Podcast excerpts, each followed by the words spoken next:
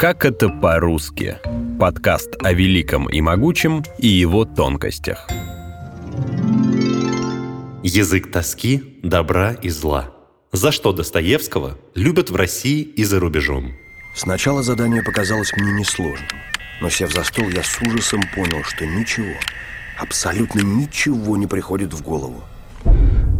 Федор Михайлович, а подскажите, что такое русская национальная идея?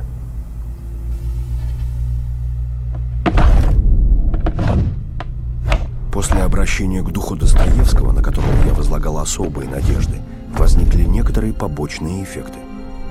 Хотя, конечно, можно было тешить себя мыслью, что искомая идея настолько трансцендентна, что это единственный способ хоть как-то зафиксировать ее на бумаге. Вавилен Татарский, главный герой романа Generation P, пытался понять суть русской идеи. Правда, ему это было нужно для рекламы, а не для философских размышлений. Татарский обратился именно к Достоевскому не случайно. Писатель был первым из мыслителей, кто ввел термин «русская идея». Философ Арсений Гулыга писал об этом определении так. Русская идея Достоевского – это воплощенная в патриотическую форму концепция всеобщей нравственности. Добро и зло, борьба сторон души, человеческие пороки и собственная точка зрения на это. Свое видение Достоевский передает через идиостиль, говоря иначе, индивидуальный авторский стиль писателя. Слова, характерные для писателя и отражающие его картину мира, это идиоглоссы. Лингвисты и лексикографы изучают идиоглоссы конкретного автора и составляют словари. Словарь языка Достоевского состоит из таких идиоглосс. Это могут быть слова, которые мы встречаем в нашей речи постоянно, но у писателя они имеют особое значение. Например, к таким словам у Федора Михайловича относится «камень». Александр Пашков, заведующий кафедрой мировой литературы Института Пушкина, объясняет, почему камень на языке Достоевского — это враждебно настроенная сила.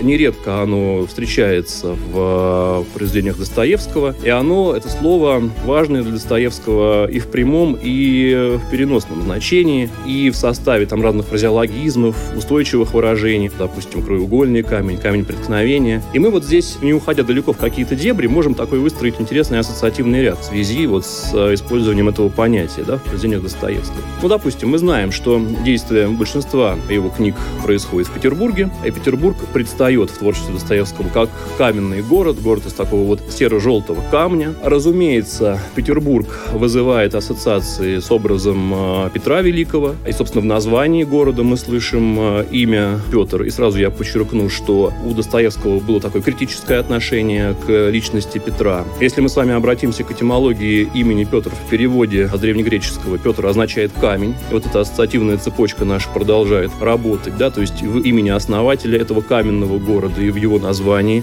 слышится слово «камень». Далее, в творчестве Достоевского нередко встречается имя Петр, отчество Петрович, и, собственно, имя отчество Петр Петрович. Да? Мы тут можем вспомнить и э, Петра Степановича Верховенского из романа «Бес», э, Якова Петровича из повести «Двойник», Петр Петрович Лужин «Преступление и наказание». И, как правило, персонажи, которые носят это имя, их функция в произведении, такую имеют негативную окраску. Для Достоевского всегда важно сочувствие, сострадание человеку, герою, может быть, то, что такое глубокое сочувствие, сострадание, то, что мы на современном языке называем эмпатия. И вот камень, понятие камня, образ камня, все, что с ним связано, конечно, это то, что противоположно этому сочувствию, состраданию и э, эмпатии. Еще одна идиоглосса Достоевского – «двойник». Наличие противоречивых интересов, чувств и мыслей писатель считал признаком развития и обязательным элементом самоопределения человека. Достоевский использует двойничество и слово «двойник» в том числе как прием, чтобы показать борьбу самого с собой. С одной стороны, понятие «двойник» и «двойничество» оно помогает Достоевскому подчеркнуть ну, какие-то моменты важные для его философии и для его психологии, да, потому что Достоевский много внимания уделяет темным сторонам личности человека, этой внутренней борьбе в душе человека, расколу, внутреннему разладу, вот фамилия Раскольников не случайно, да, и поэтому такое внутреннее внутреннее двойничество и вот раздвоение да, психологии сознания человека, во-первых. Но в то же время двойничество становится для Достоевского важным приемом, который позволяет, ну, условно говоря, цементировать структуру литературного произведения. Уже в первом романе «Бедные люди» вот эта вот парность, условно, да, она представлена. Роман в письмах двух персонажей, Макара Девушкина и Вареньки. И потом, в дальнейшем, вот эти иные стороны души человека, темные стороны, там разные его стороны, они персонифицируются зачастую в образе там двойников того же самого Раскольникова. Вы знаете, вы почти верно все изложили. Только я вовсе не настаиваю, что необыкновенный человек должен совершать преступление. Я только намекнул, что необыкновенный человек имеет право, то есть не официальное право, а сам внутри себя позволить себе переступить через иные препятствия. Идиоглосса «общий человек» также относится к словам Достоевского. Писатель критически относился к этому понятию. В публикациях 1860-х годов это был синоним «человека без личности». Мы даже и человеками-то быть тяготимся. Человеками с настоящим, собственным телом и кровью. Стыдимся этого. За позор считаем и норовим быть какими-то небывалыми общечеловеками. Мы мертворожденные. Да и рождаемся-то давно уж не от живых отцов, и это нам все более и более нравится. Понятие «общий человек» было негативно окрашенным из-за философских идеалов Достоевского. Для писателя были важны национальные корни культуры. Это было характерно для почвенничества, к которому исследователи относят философские идеи Достоевского.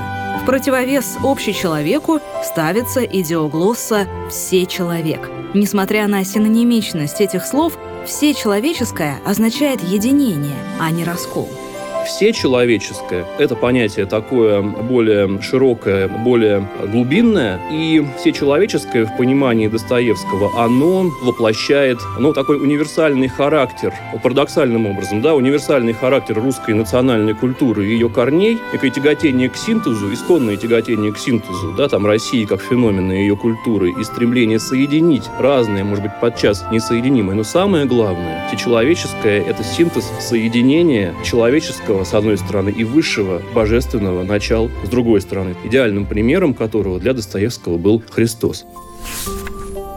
Такое привычное слово «тоска» по Достоевскому одновременно индивидуальный и национальный концепт. Лингвист Анна Вержбицкая определила тоску так. То, что испытывает человек, который чего-то хочет, но не знает точно, чего именно, и знает только, что это недостижимо. А когда объект тоски может быть установлен, то это обычно что-то утерянное и сохранившееся лишь в смутных воспоминаниях. Тоску еще часто относят к непереводимым словам. Например, Владимир Набоков так и не смог найти к нему подходящее по смыслу иностранное слово. Многие лингвисты и писатели солидарны с мнением, что это уникальное русское понятие каждом языке есть слова для обозначения подавленного душевного состояния. Английский сплин, немецкий зензухт. Однако существует также мнение, сродни мнению Набокова, что наше слово «тоска» вообще не переводимо и не имеет полного иноязычного эквивалента. Этому посвящена, например, глава из Оксфордского исследования 2014 года под названием «Исследование о компонентах значения эмоций». Исследователи обращаются к трудам российского лингвиста Апрессяна и выделяют лексическую группу, объединяющую тоску тоску, печаль и грусть. Все они сводятся к недостижимости чего-то желанного. Таким образом, выходит, что тоска — это не чистая эмоция, а некая смесь разных эмоций, заключенных в одно слово. У Достоевского тоска персонажей может предполагать безысходность, как в преступлении и наказании. Предчувствовались безысходные годы этой холодной, мертвящей тоски. Предчувствовалась какая-то вечность на аршине пространства. А еще может быть нестерпимой, как в «Братьях Карамазовых».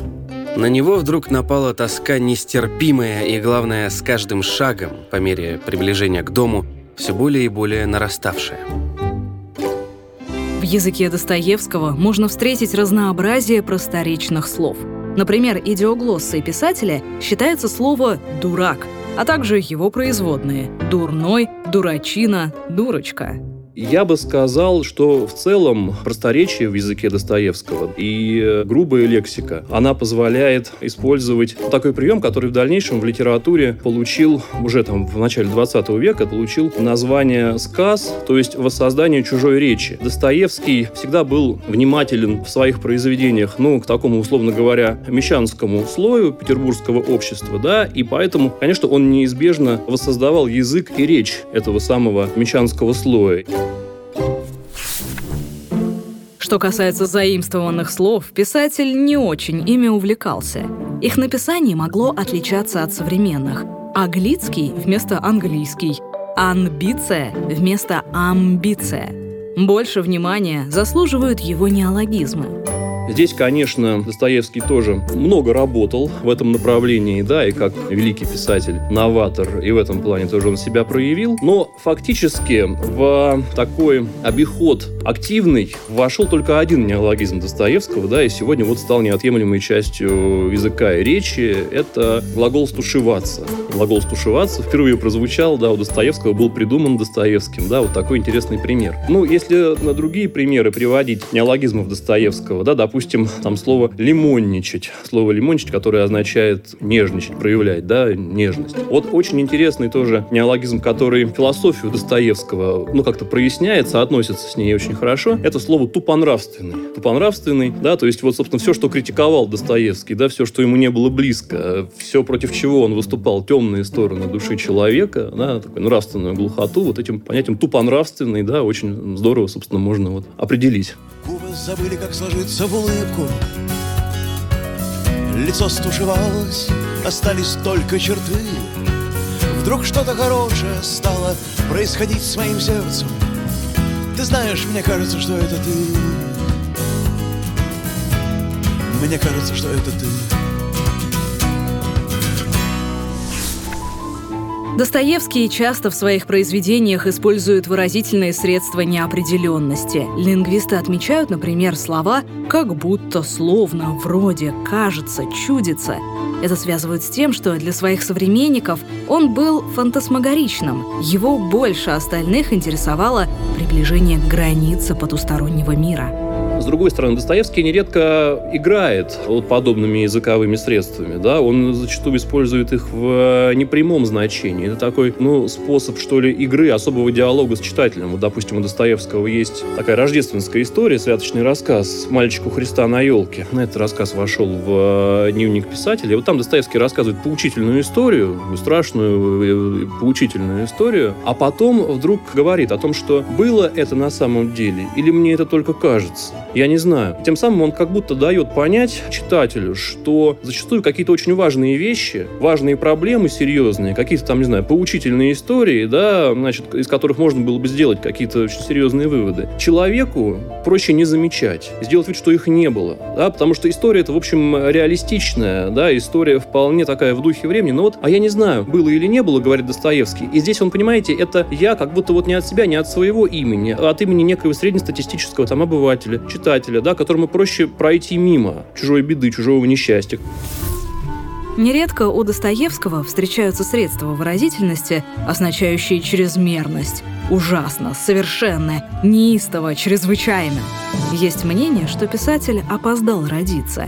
Несмотря на то, что он автор своей эпохи реализма, в его характере и творчестве улавливается сентиментализм, а это направление было характерно для рубежа XVIII-XIX веков ну, допустим, там Карамзин, да, «Бедная Лиза». И мы даже в названии произведения Достоевского э, вот эти отголоски сентиментализма слышим. Допустим, «Бедные люди», первый роман Достоевского называется. «Униженные и оскорбленные». Даже в заглавиях вот этот вот мотив сочувствия, сострадания, который был прежде всего важен для сентименталистов, да, Достоевский его постоянно подчеркивает, призывает нас тоже сочувствовать человеку, да, и не стесняться, может быть, плакать, да, даже над э, бедой чужой, над чужим горем. И поэтому слова слова со значением чувств, которые вот масштабов чрезмерных нередко, да, достигают ужасные, страшные и так далее, да, они, скорее всего, вот эту черту Достоевского и такое вот сентименталистское стремление к этому сочувствию, состраданию подчеркивают. В мировой литературе трудно перечислить всех авторов, на которых повлиял Достоевский. В конце XIX века зарубежная литература во многом училась у русской. Вирджиния Вульф называла Федора Михайловича величайшим писателем. Английская писательница Айрис Мёрдок вела с ним творческий диалог. А немецкий писатель Герман Гессе отметил в своей статье о Достоевском, что человечество обращается к его творчеству в самые трудные времена. Что имеет в виду Гессе и чему, наверное, в первую очередь весь мир и писатели разных стран учатся у Достоевского. Достоевский при всех своих прочих достоинствах, он на таком глубинном уровне очень тонко, очень верно чувствовал движение истории, мог его предугадать, предсказать и заранее, в неком свернутом виде, уроки истории, будущие уроки истории человечеству предложить. Мы на любом примере любого произведения Достоевского это можем с вами проиллюстрировать ну, допустим, да, если бы там человечество учитывало уроки, скажем, да, романа «Преступление и наказание», уроки Раскольникова, да, и человек не был бы подвержен всевозможным там вредным, опасным теориям, ну, так «Преступление и наказание», романа без и так далее, и так далее, да, то многих проблем, а может быть и катастроф можно было бы избежать. Когда Достоевский был раненый и убитый ножом на посту, Солдаты его отнесли в лазарет, Чтоб спасти там его красоту.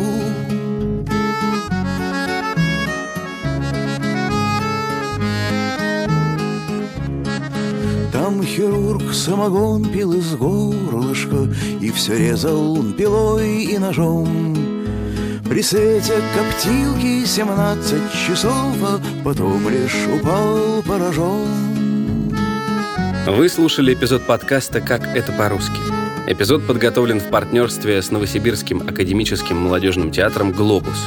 Выпуск подготовила Алиса Хохлова. Эксперт эпизода Александр Пашков. Голоса эпизода Наталья Шашина, Артем Буфтяк, Игорь Кривицкий и Дарья Дубинина. Слушайте эпизоды подкаста на сайте ria.ru, в приложениях Apple Podcasts, CastBox, SoundStream, а также на Яндекс Музыке и Мегаго. Комментируйте и делитесь с друзьями. Ведь на завтра мы снова в строю. А вы те, кто не верует в силу культуры, послушайте песню мою.